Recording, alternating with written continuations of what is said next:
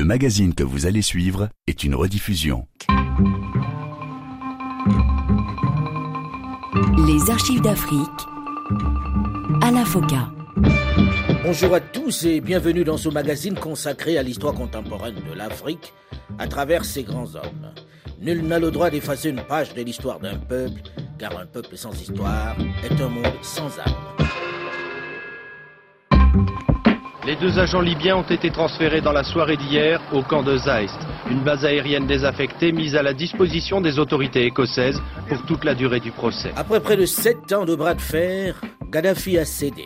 Il a finalement livré les deux suspects libyens que lui réclamait la justice britannique et américaine dans l'enquête sur l'attentat de Lockerbie qui avait fait plus de 270 victimes en 1989. Abdelbasset Al-Megrahi et Ali Amin Khalifa Fima vont finalement être jugés aux Pays-Bas par des juges écossais. L'embargo imposé par la communauté internationale sur son pays a porté puisqu'il ne peut supporter plus longtemps la déchéance, la faillite de son économie, alors qu'il regorge d'une importante richesse.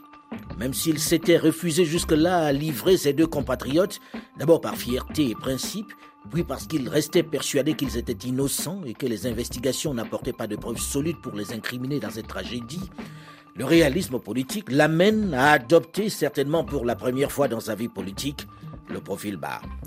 Dès leur arrivée à La Haye, l'ONU et l'Union européenne ont levé les sanctions qui pesaient sur la Libye. Mais est-ce la fin des ennuis pour le guide Suite de notre série d'archives d'Afrique consacrée à Muammar Kadhafi. Je suis soulagé d'apprendre que les deux Libyens sont arrivés sains et saufs aux Pays-Bas. Cette petite phrase de Kofi Annan en dit long sur les tractations longues et difficiles menées par l'ONU, par Nelson Mandela et d'autres pour persuader Tripoli de livrer les deux suspects à la justice écossaise. En effet, la Libye qui avait pourtant obtenu que ces deux ressortissants soient jugés en terrain neutre par une cour écossaise et selon le droit écossais, continuait d'exiger d'ultimes garanties garantie non seulement sur la sécurité des deux hommes, mais également sur la levée des sanctions. C'est aujourd'hui chose faite. Au plan sécurité, les deux Libyens seront surveillés par des observateurs de l'ONU, ainsi que l'explique Kofi Annan. Oui, je vois. En tout cas, on va être là pour quelques temps. franchement, je ne peux pas vous répondre si on va être là tout mais en tout cas pour euh, quelques temps. Je crois qu'on doit être là euh, pour suffisamment longtemps pour assurer le gouvernement libyen, les autres, on maintient notre promesse. Pour les familles des victimes de l'attentat du vol 103 de la Paname tombé sur le village de Lockerbie, c'est la satisfaction. Enfin, les suspects vont être jugés. Avec beaucoup de retard, certes, mais ils seront dans le box des accusés, contrairement à ceux bien connus de l'attentat du vol 772 du TA que Tripoli a refusé de mettre à la disposition de la justice française. Ceux-là, six, dont les rôles ont été clairement déterminés dans l'organisation de la tragédie, ont été condamnés par contumace, mais coulent des jours paisibles dans leur pays. Le guide a cédé sous la pression pour le vol de la Paname, même s'il refuse de le reconnaître. Ali Triti, le ministre des Affaires africaines libyen, au micro de Christophe Boisbouvier. C'est une proposition qui vient de l'OIA, de la Ligue arabe, qui a été acceptée par la Libye dès le début, mais ce sont les, autres puissances, l'Angleterre et l'Amérique, ils ont refusé au début, maintenant finalement ils ont accepté. Est-ce que ce n'a pas été une décision difficile à prendre pour le colonel Kadhafi? Notre euh, constitution nous empêche à extrader nos citoyens et les Américains et les Anglais ils ont insisté sur la présence des deux suspects en Scotland, mais la Libye a refusé catégoriquement. Donc il y a eu un compromis Oui, il y avait un compromis. Alors pourquoi le colonel Kadhafi a-t-il fait ce geste vous savez, il y a la médiation des, princes euh, de, l'Arabie saoudite et de, l'Afrique du Sud, du président Mandela, qu'ils ont fait plusieurs voyages, ils ont fait vraiment la médiation et la Libye a accepté ces compromis selon, parce qu'il y avait la médiation des, des amis des, de roi Fahd et, et de prince Mandela. Est-ce que la Libye a fait ce geste pour sortir de son isolement diplomatique? Mais écoutez, vous parlez des éléments euh, diplomatiques, la Libye n'était pas isolée, il y avait le support de la plupart des pays du monde, le, pays nananien qui représente le deux tiers des pays du monde. Je ne pense pas que la Libye a été isolée, la Libye a eu le soutien des pays nananiens, des pays islamiques, de l'OIA, de la Ligue arabe. Qu'est-ce que la Libye attend maintenant qu'elle a fait ce geste? Oui, attend, je crois que la Libye attend qu'un geste de, de, la part des Américains et des Anglais d'accepter actuellement de, de, normaliser avec la Libye après le, ce geste que la Libye a fait. Est-ce que vous attendez une levée de l'embargo des Nations Unies? L'embargo a été déjà suspendu, il sera levé bientôt, mais ce qu'on attend actuellement, que les Américains ils vont mettre fin à leur embargo contre la Libye. Est-ce que vous ne craignez pas que des très hauts responsables politiques libyens soient impliqués lors du procès qui aura lieu aux Pays-Bas? La Libye il est conscient que nos citoyens n'ont rien fait. Il y avait son, son les deux suspects libyens ils vont être jugés. Nous sommes sûrs que de leur euh, qu'ils ne sont pas coupables. Pour vous, ils vont être acquittés? Oui, nous sommes euh, convaincus de ça, oui. En ce mois d'avril 1999, si les familles et l'opinion se réjouissent du dénouement de cette affaire, on s'interroge également dans la presse et dans les milieux judiciaires sur le contenu des accords passés entre Tripoli, les Nations Unies, les États-Unis et la Grande-Bretagne. Surtout que le contenu du dossier présenté à la justice est un peu léger, mais l'essentiel pour la majorité est de savoir que Gaddafi a plié et qu'il y aura des suspects dans le box des accusés. En cédant ainsi à la pression des Américains, Muammar Gaddafi a certainement minimisé la réaction des victimes du décédis du TA. Certes, elles se réjouissent de la victoire obtenue par les victimes américaines, mais elles souhaiteraient que les coupables qui, dans leur cas, se cachent toujours en Libye, soient à leur tour livrés. Les associations de familles montent au créneau pour accentuer la pression sur les autorités françaises qui ne seraient pas allées suffisamment loin. Ce nouvel épisode de l'affaire du Boeing de la Paname va-t-il avoir, selon vous, des conséquences sur la suite pour l'autre attentat, euh, celui qui a détruit le DC-10 du TA au-dessus du désert du Ténéré et pour lequel, là aussi, la Libye est désignée clairement? Non seulement la Libye est désignée clairement, mais là on n'est pas face à des suspects. Le 10 mars 99, la Cour d'assises française a condamné à une peine criminelle à perpétuité six hauts responsables libyens, dont le beau-frère de Kadhafi, au vu des preuves qu'il y avait. Malheureusement, ce procès s'est passé par contumace parce que la Libye, dans ce dossier, a refusé de coopérer. Et je remarque que le secrétaire général de l'ONU, Kofi Annan, et Nelson Mandela, qui sont intervenus et ont été des médiateurs dans le dossier de Lockerbie, ont complètement oublié dans leur démarche les 170 morts du vol du TA. Donc c'est très choquant pour les familles du DC-10. Que fait la communauté internationale par rapport à ce crime? Ce crime qui est signé, signé par la Libye, et euh, où on a des preuves. Donc je crois que euh, nous ne pouvons pas accepter euh, que ces victimes soient les oubliées de l'histoire, car sans doute que les preuves ne sont peut-être pas suffisantes pour les deux suspects de la Paname et qu'on s'acheminerait peut-être vers un acquittement. Alors est-ce qu'il euh, vaut mieux mourir dans un avion américain pour être sûr d'être bien défendu?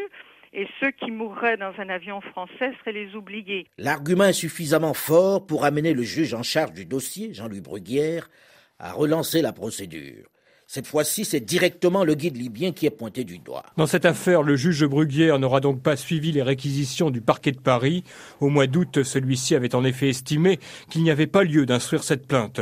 Depuis le procès par contumace devant les assises de Paris en mars dernier, on croyait donc que l'affaire était classée. C'est donc un rebondissement judiciaire, Christophe Boisbouvier. Ah oui, tout à fait. La décision du juge Bruguière est un véritable rebondissement. Jusqu'à présent, la stratégie du juge français, en accord avec le gouvernement français, avait été plutôt conciliante à l'égard des autorités libyennes. La preuve, le juge n'avait pas réclamé l'extradition des six agents libyens qu'il avait identifiés comme les organisateurs de l'attentat contre le DC-10.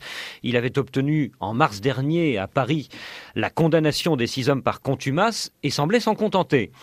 Seulement voilà, quelques semaines plus tard, les deux agents libyens accusés d'avoir organisé un autre attentat contre un avion civil, celui de Lockerbie, ont été livrés par le colonel Kadhafi à la justice écossaise. Et, du coup, les familles des victimes du DC-10, les familles congolaises, tchadiennes, françaises, se sont dit mais pourquoi ne pourrions-nous obtenir ce que les familles des victimes de Lockerbie ont obtenu?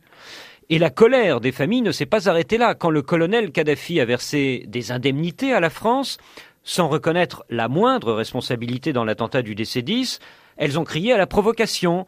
C'est une aumône, on n'achètera pas notre silence avec quelques millions, ont-elles lancé. C'est à ce moment-là, en juin, qu'elles ont déposé plainte contre le colonel Kadhafi en personne pour complicité d'homicide volontaire. Cette action judiciaire allait tout à fait à l'encontre de la volonté du gouvernement français qui désirait tourner la page avec la Libye et renouer avec elle, pour reprendre les mots de Jacques Chirac le 26 août dernier. Aujourd'hui, le juge Bruguière a dû choisir garder sa stratégie conciliante diplomatique, si l'on peut dire, comme le lui conseillait le parquet, donc le gouvernement français, ou changer radicalement de stratégie, relancer toute la procédure du décès 10 il a choisi la deuxième option. C'est ce que les familles des victimes du décès 10 appellent une victoire de l'état de droit sur la raison d'État. Ali Triki, son ministre des Affaires africaines, réagit à cette démarche. La Libye n'est pas impliquée dans cette affaire. Nous avons accepté le jugement de la Cour française. Nous l'avons respecté, nous l'avons exécuté. Et ça ne veut pas dire que nous l'avons dit clairement. L'État libyen n'est pas impliqué dans l'affaire il y avait des citoyens libyens qui ont été euh, accusés, donc et a été jugés par contumace. Donc il n'y a pas de responsabilité de l'État. Et comme j'ai dit au début tout à l'heure, l'affaire est réglée définitivement entre nous et la France. Il faut qu'on euh, aille en avant et qu'on laisse tomber ces, problèmes qu'on a, avons mis derrière nos dos. La France ne laissera pas tomber cette affaire comme le souhaite Tripoli, qui estimait que les accords secrets obtenus régleraient définitivement la question. Procès qui s'ouvrira demain aux Pays-Bas dans l'ancienne base américaine du Zeist est exceptionnel. Non seulement parce que c'est celui de deux hommes, deux Libyens accusés d'être les auteurs de l'attentat du Boeing de la Paname qui avait fait 270 morts le 21 décembre 88 au-dessus de Lockerbie en Écosse, mais aussi parce que les conditions de ce procès, qui doit durer au moins un an, sont une sorte de première mondiale. Aujourd'hui, les familles des victimes arrivaient aux Pays-Bas.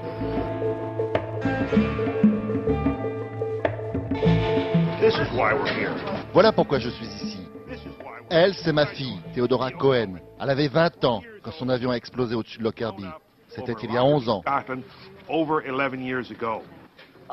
On oublie que les suspects sont des agents secrets libyens. Ils n'ont pas fait ça d'eux-mêmes. Ils n'ont pas fait ça tout seuls. Alors, où sont les autres? Qu'est-ce qu'on fait avec les autres et qu'est-ce qu'on fera à leur propos? Je suis très inquiète, car s'ils sont innocentés, il n'y aura pas de justice. Et si on ne remonte pas jusqu'à Kadhafi, il n'y aura définitivement pas de justice. Le 31 janvier 2001, un jury de trois juges écossais déclare coupable un des inculpés, Abdel Basset al-Megrahi, et le condamne à la prison à vie. L'autre inculpé, L'Amen Khalifa Fima rentre le jour suivant en Libye. La Libye accepte également de verser 2 milliards 700 millions de dollars aux familles des victimes, soit 10 millions de dollars par famille, soit 300 fois plus que ce qui a été consenti aux familles de l'attentat du décédiste du TA. Mais cette fois-ci, les victimes françaises et la justice s'organisent pour négocier avec le gouvernement. Surtout que, dans l'affaire de Lockerbie, l'attentat de la Paname, il pèse un sérieux doute sur la culpabilité des condamnés. La principale pièce à conviction qui met en cause les deux Libyens aurait été simplement rajoutée par les enquêteurs américains qui auraient écrit eux-mêmes le scénario. C'est ici, à Zurich, que l'affaire Lockerbie a rebondi en juillet dernier. Plus précisément dans le bureau de cet homme, Edwin Bollier. PDG d'une société d'électronique suisse, il a pour client des services de sécurité et des armées. En 1990, la police est venue ici. Le FBI et la police écossaise ensemble, accompagnés de la police suisse. Ils nous ont montré une photo Polaroid. Sur ce cliché figurait un fragment de minuteur. Ils nous ont dit qu'ils avaient trouvé ce fragment sur le site de Lockerbie. Or, sa société, Mebo, a vendu des minuteurs à la Libye. 20 exactement en 1986. Mais dès le premier jour, sa conviction est faite, le fragment ne provient pas des appareils livrés à Tripoli. Si le doute persiste dans ce cas, et si pour des raisons politiques l'accord n'est pas pris en compte, dans l'enquête sur l'attentat du décédé du TA, les coupables sont clairement connus, et leur rôle aussi. Abdallah Senoussi, beau-frère de Muammar Kadhafi, vice-président des services de renseignement libyens. Il a fourni l'engin explosif de l'attentat et donné les instructions puis contrôler les opérations. Abdallah El Azraq, premier conseiller à l'ambassade de Libye à Brazzaville. Il a remis son billet d'avion au porteur de la bombe, placé dans une valise. Ibrahim Naeli et Arbas Mousba, membres des services secrets libyens, spécialistes en explosifs et en questions aériennes, ils ont vérifié l'engin explosif avant de le transmettre à El Azraq. Issa Shibani, membre des services secrets libyens, a acheté le minuteur, dont un fragment a été retrouvé euh, dans les débris. Abdel Salam Amouda, collaborateur de Senoussi et membre des services secrets libyens. Il était responsable de la coordination et de la préparation de l'attentat. Muammar Kadhafi, qui le sait, va finalement accepter sur proposition de son fils d'entamer une négociation avec les victimes. Cette proposition naît de la rencontre à Paris entre Guillaume Denoy de Saint-Marc et Saïf al-Islam Kadhafi. Guillaume Denoy de Saint-Marc, vous allez ensuite créer le collectif, les familles du décédiste du TA, qui entrent en relation avec la Libye. De quoi parle-t-on dans ce type de négociation? Que négocie-t-on? On parle d'argent, de dollars par mort? Comment se décide l'indemnisation? Notre objectif, c'est d'obtenir une reconnaissance la plus explicite possible de la part des Libyens pour arriver à ce qu'on accepte qu'ils reviennent dans le cours des nations. C'est difficile, mais on était, en tout cas, c'était, on voulait pas que ça se fasse sans, sans un geste, mhm. qui aurait pu être une déclaration publique de Kadhafi. Euh, ils ont préféré payer. Donc, ils ont versé 170 millions de dollars. Et ça se passe par des réunions en petits comités, où c'est assez fou, parce qu'ils refusent de payer pour les Africains. Donc il a fallu qu'on insiste beaucoup pour dire. Ah, il ne souhaitait pas payer pour les Africains. Ah, quand on est parti. Mais comment vous l'expliquez Le fait qu'il ne veuille ah, pas bah, payer pour les Africains. Il y a un racisme très fort, euh, ce qui est paradoxal pour un peuple ou un leader qui se voulait être l'égérie de l'Afrique. On nous a expliqué que l'Africain n'avait pas, la même pas la même valeur qu'un Américain ou qu'un Français. Euh, clairement, c'est ah, clairement dit. Clairement expliqué. Mm. Et on s'est battu pendant longtemps pour arriver à ce que la somme qui serait donnée par famille soit la même, quelle que soit la nationalité. Ça a été une des pierres d'achoppement. Autre chose, on nous a proposé de tuer les cinq autres euh, personnes accusées si on laissait Senoussi tranquille. Ça, c'est un petit groupe de dans la négociation, ceux qui étaient proches de la famille Kadhafi. J'ai pas bien compris. Il y avait six personnes condamnées dans mhm. cette affaire. Tout à fait. Mm et cinq autres. Tuer. Mhm. On m'a expliqué, elles m'ont demandé si les familles seraient satisfaites s'il arrivait un, un, accident létal ah oui. aux cinq autres, et si dans ce cas-là, on accepterait d'abandonner les poursuites contre Senoussi. Ah oui. Ce qui montrait bien aussi la différence de valeur. Ils étaient prêts à tuer cinq Libyens pour laisser pour sauver Senoussi. Ça, c'est une, une, des franges de la, du groupe de négociation. Une autre vous frange ça était dans une négociation comme ça, froidement? C'est en aparté, parce que d'autres étaient là pour vérifier qu'on n'est pas, que Senoussi n'ait pas lieu un traitement particulier par rapport aux autres. Mhm. Il n'y avait pas une Libye. J'ai vu autour de la table, nous avions toutes différentes franges de la Libye. Il y avait ceux qui étaient proches de Kadhafi, mhm. euh, ceux qui étaient proches de la Jamaïria, et donc ceux des services secrets, etc. Et chacun avait son propre agenda. Le nôtre était clair, on voulait un signe fort. Et sans rien céder sur le plan pénal. C'est-à-dire qu'il n'était pas question de brader la condamnation euh, des six. Hein. Ça, c'était mhm. clair dès le départ. Les mandats d'arrêt internationaux restaient valables, etc. Mais ils ont quand même essayé. Ils ont essayé de, de négocier, de, de laisser Senoussi hors du coup ce qui pour nous était inacceptable, et ce qui n'a que montré pour moi encore plus l'importance de Senoussi par vous sentiez le, Vous sentiez l'influence de Muammar Kadhafi sur la négociation régulièrement? Alors, il y avait des, des représentants de, de, Muammar Kadhafi, il y avait d'abord son fils, puisque c'est avec Saif al-Islam mm. Kadhafi qu'une grande partie de cette négociation s'est faite. Mm-hmm. Il y avait des gens qui représentaient l'État, qui représentaient donc euh, les différents ministères légaux et la Jamaïria, euh, et il y avait clairement des représentants de Senoussi, euh, même si j'ai pas pu les identifier par personne. Mais enfin, euh, ceux qui m'ont proposé euh, de tuer les cinq autres pour laisser Senoussi tranquille a été clairement dans le camp de Senoussi. Belle ambiance. Cette détente manifestée par Muammar Kadhafi dans les deux affaires d'attentat dans les avions a littéralement occulté un autre scandale qui va enfler dans les mois à venir. L'accusation faite à des infirmières bulgares qui auraient contaminé des enfants libyens avec le virus du sida. Nous en parlerons dans une dizaine de minutes dans la suite de cette série d'archives d'Afrique consacrée à Muammar Gaddafi. Muammar Gaddafi, heureux en cette fin de la décennie 90 de retrouver sa place au sein de la communauté internationale. Rendez-vous donc dans une dizaine de minutes après une nouvelle édition du journal du RFI.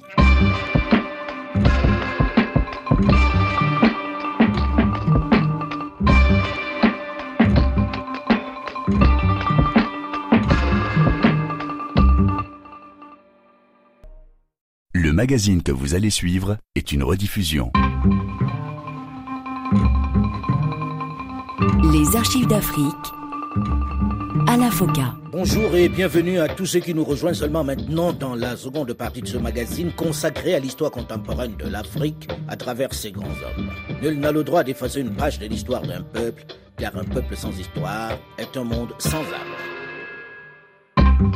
Le procès qui s'ouvrira demain aux Pays-Bas dans l'ancienne base américaine du Zeist est exceptionnel.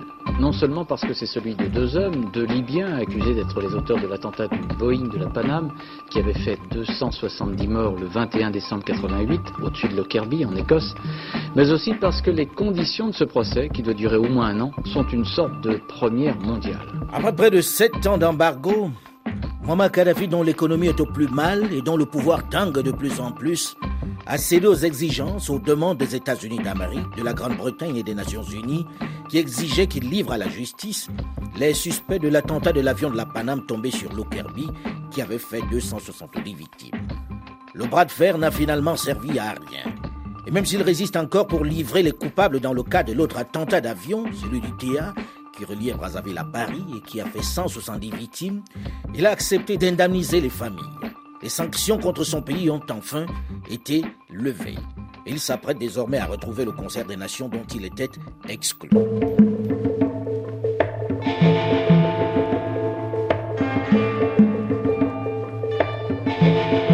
Suite de notre série d'archives d'Afrique consacrée à l'énigmatique guide libyen Muammar Gaddafi. Les juges chargés du dossier de l'attentat contre le Boeing de la Paname détruit en vol au-dessus de la bourgade écossaise de Lockerbie en décembre 88, entraînant la mort de 270 personnes, ces juges, qui siégeaient aux Pays-Bas, ont condamné l'un des deux accusés libyens à la prison à vie et ont acquitté le second. Mais ils ont surtout clairement imputé à la Libye la responsabilité de cet attentat. Même si le guide libyen déplore cette condamnation de l'un de ses compatriotes qu'il a livré à la justice internationale, même s'il reste persuadé qu'il est innocent, il est également tout à sa joie de voir lever les sanctions qui ont mis en faillite l'économie de son pays. L'affaire des infirmières bulgares et du sang contaminé qui a éclaté en novembre 1998 est secondaire dans cette période où sa préoccupation est d'en finir avec les sanctions qui plombent le développement de son pays et menacent son pouvoir. Et pourtant, l'affaire est grave. 400 enfants ont été contaminés par le virus HIV. Le sida étant tabou dans le pays qui a toujours nié sa présence sur le territoire, les parents des enfants infectés ont fait irruption à la télévision nationale et ont réclamé au chef de régler la question au nom de la dette de sang. Naturellement, il a été conclu que le virus vient de l'étranger. Cinq infirmières bulgares et un médecin palestinien du service de pédiatrie de l'hôpital de Benghazi sont pointés du doigt. Les experts internationaux, mandatés par les pouvoirs publics et par la communauté scientifique internationale, ne vont pas parvenir à convaincre les populations qu'il ne s'agit pas d'une contamination criminelle et qu'elle a même commencé avant l'arrivée des infirmières à l'hôpital. L'affaire prend de l'ampleur et les cinq infirmières et le médecin palestinien sont désormais prisonniers en Libye. Mais ceci n'est presque qu'un détail pour le guide qui rêve à nouveau d'un grand dessin international. La levée des sanctions lui redonne des ailes. Il se souvient. Il se souvient de ce 6 juillet 1998, il y a seulement un an, lorsque pour faire impression, pour montrer son poids et le soutien dont il jouissait, pour faire également pression sur la communauté internationale, il a invité les journalistes sur un petit aéroport d'Al-Baïda, à 1300 km à l'est de Tripoli. Officiellement, il les convie à la grande prière à l'occasion de la fête du Mouloud, la naissance du prophète Mohammed. Devant le salon de l'aéroport, deux grosses limousines aux vitres noires ornées de fanions sénégalais et tchadiens attendent leurs illustres hôtes. Première surprise, un avion aux couleurs de la République tchadienne s'immobilise sur la piste. Une brèche dans l'embargo que commentent avec passion les journalistes présents. Seulement, ce n'est pas le président Idriss Déby qui débarque de l'aéronef, mais plutôt son chef d'état-major et une partie de sa délégation. Sous les applaudissements des officiels qui saluent un tel courage, les journalistes apprécient. Il faut être fou pour faire cela, surtout lorsque l'on connaît la détermination des Américains quand il s'agit de Gaddafi. Ils auraient pu abattre l'avion qui a violé l'embargo. Déby est courageux, mais pas téméraire. Il n'est pas dans l'avion. Quelques instants après, c'est un avion de ligne libyen qui atterrit sur le tarmac. Cette fois-ci, c'est le président du Sénégal, Abdou Diouf, en personne, qui en descend pour s'engouffrer dans une des limousines. Aux sollicitations des médias sur place, il rappelle la résolution prise à l'unanimité quelques semaines plus tôt par l'OUA, l'Organisation de l'Unité africaine, d'autoriser les vols humanitaires, religieux et concernant les activités de l'OUA. Le viol de l'embargo ne va pas s'arrêter là, puisque une heure après son arrivée, c'est un Boeing 737 des lignes libyennes qui s'immobilise sur le tarmac du petit aéroport pour laisser descendre le président Idriss Déby en personne et son homologue nigérien Ibrahim Baré Maïnassara. Deuxième pied de nez de la journée. Plus tard dans la soirée, le guide allongé sur un brancard en raison d'une fracture du fémur consécutive à une chute lors de son exercice physique va les retrouver. Il s'en souvient après la levée des sanctions. Et c'est vers eux qu'il veut d'abord manifester sa reconnaissance. Leur soutien a été tardif, mais important pour la levée des sanctions. C'est en partie grâce à eux et à Mandela qu'il peut rêver à nouveau d'un dessin continental. Son premier chantier, le SENSAD, qui va se développer et accueillir jusqu'à 25 pays africains, la communauté des États sahélo-sahariens, devient quasiment la deuxième organisation régionale après l'Union africaine. L'argent est de retour, notamment avec la flambée des prix de l'or noir. Alors il se met à en distribuer. Muammar Kadhafi est généreux. Il finance non seulement cette SENSAD, cette communauté des États sahélo-sahariens qui démarre à 6 et se termine à 25, mais il est large avec ses dirigeants. Le SENSAD est sur tous les fronts. Il règle les problèmes économiques, régionaux et même militaires. Il se veut désormais l'unificateur, le chantre de la paix. Fini les soutiens au mouvement révolutionnaire. Dans son discours, le guide libyen a tout d'abord condamné l'attaque menée par des rebelles Touaregs contre Kidal, au Mali. Une révolte, a-t-il dit, n'est pas dans l'intérêt des Touaregs. C'est un acte qui nuit aux intérêts de tout le Sahara. Le consulat libyen, ouvert dans cette région, va par conséquent être fermé. Plus panafricain que jamais, plus soucieux que jamais de rallier les Africains sous sa bannière, Muammar Kadhafi a également accusé une nouvelle fois l'Occident de pratiquer une forme d'impérialisme. Le guide libyen a tout d'abord appelé le Tchad et le Soudan à rétablir des relations normales. Les tensions entre les deux pays risquent en effet, selon lui, de déboucher sur une intervention des troupes de l'OTAN. Le conflit entre le Soudan et le Tchad, a-t-il déclaré, ne sert que les ennemis de l'Afrique.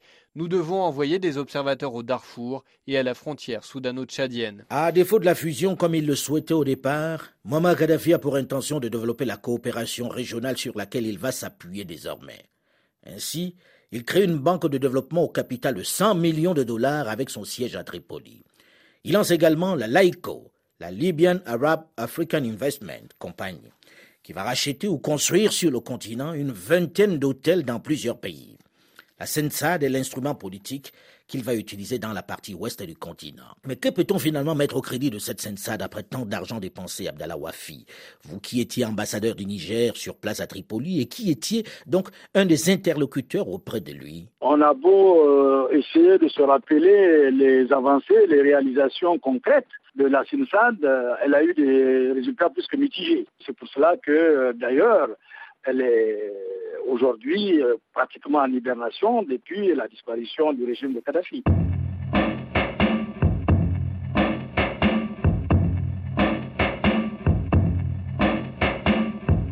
Avez-vous toujours l'intention de devenir le maître incontesté de l'Afrique saharienne et d'y imposer vos idées? C'est une, c'est une machination impérialiste de, de créer, de, de, forger un État saharien. Et nous nous opposons à cette idée parce qu'elle est une idée colonialiste. Si Muammar Gaddafi, en 1981, au moment où les confrères français lui posent la question, rejette cette idée de vouloir régner sur l'Afrique, de vouloir en être le maître, en ces débuts de la décennie 2000, avec son retour sur la scène internationale, il a changé de stratégie et veut au moins peser sur l'avenir du continent. Il milite désormais pour la paix et s'engage très discrètement dans les pourparlers pour réconcilier les Soudanais qui se déchirent depuis 1956. Et pour montrer son envie de se rapprocher des Africains, il ouvre ses frontières aux pays voisins et supprime les visas. Une démarche qui va aussitôt attirer plus d'un million d'immigrés subsahariens, tchadiens, soudanais, maliens, nigérians, et même ceux du Maghreb, comme les Égyptiens. Une ouverture qui va aussitôt susciter des tensions. La population, isolée pendant aussi longtemps, n'est pas prête pour accueillir autant d'étrangers. C'est la cause des affrontements en octobre 2000. Avec des lynchages d'immigrés rapatriés souvent sans ménagement, des violences qui vont encore éloigner le guide de son homologue Omar el-Béchir. En fait, pour régler le différend né du tabassage et de la chasse des Soudanais, le guide a choisi d'aller à la rencontre de son homologue. Mais au lieu d'effectuer le déplacement jusque dans la capitale Khartoum où l'attend le président soudanais, il a planté sa tente à 300 kilomètres de là, espérant que son hôte effectuerait le déplacement. Erreur. La rencontre n'aura finalement pas lieu puisqu'il va repartir furieux et va par la même occasion se débarrasser de son ministre des Affaires africaines à Litriki.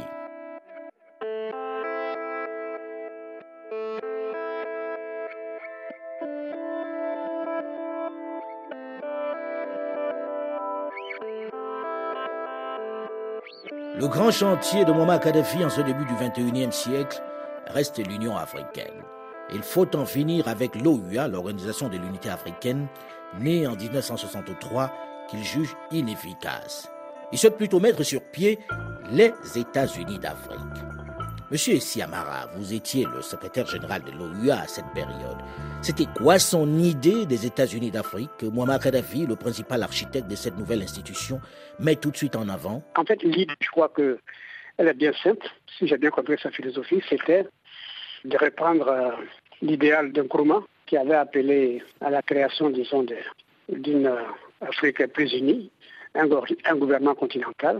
Et donc, euh, c'est cette idée qu'il avait repris plus ou moins qui fait qu'en réalité, quand on s'est réunis à SIFT pendant la session spéciale, il avait déjà sous le coude un traité portant établissement, disons, d'un gouvernement fédéral et la création des États-Unis d'Afrique.